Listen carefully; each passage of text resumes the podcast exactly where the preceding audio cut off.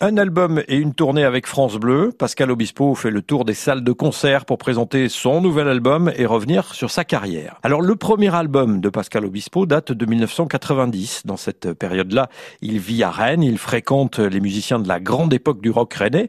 Dans la bande, il y a notamment Franck Darcel, Philippe Pascal et quelques autres.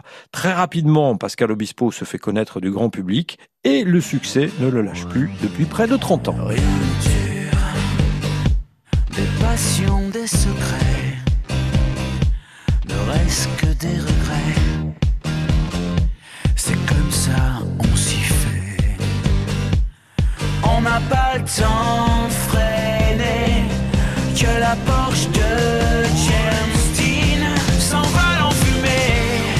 2019 est l'année d'une importante tournée pour Pascal Obispo, même si de nombreux artistes aiment travailler en studio avec lui.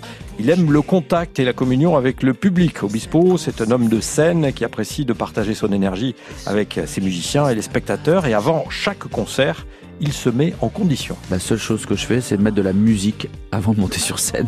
La musique que j'écoute, alors c'est assez euh, varié, mais c'est toujours très puissant. Soit euh, NTM ou un truc de cool chain, euh.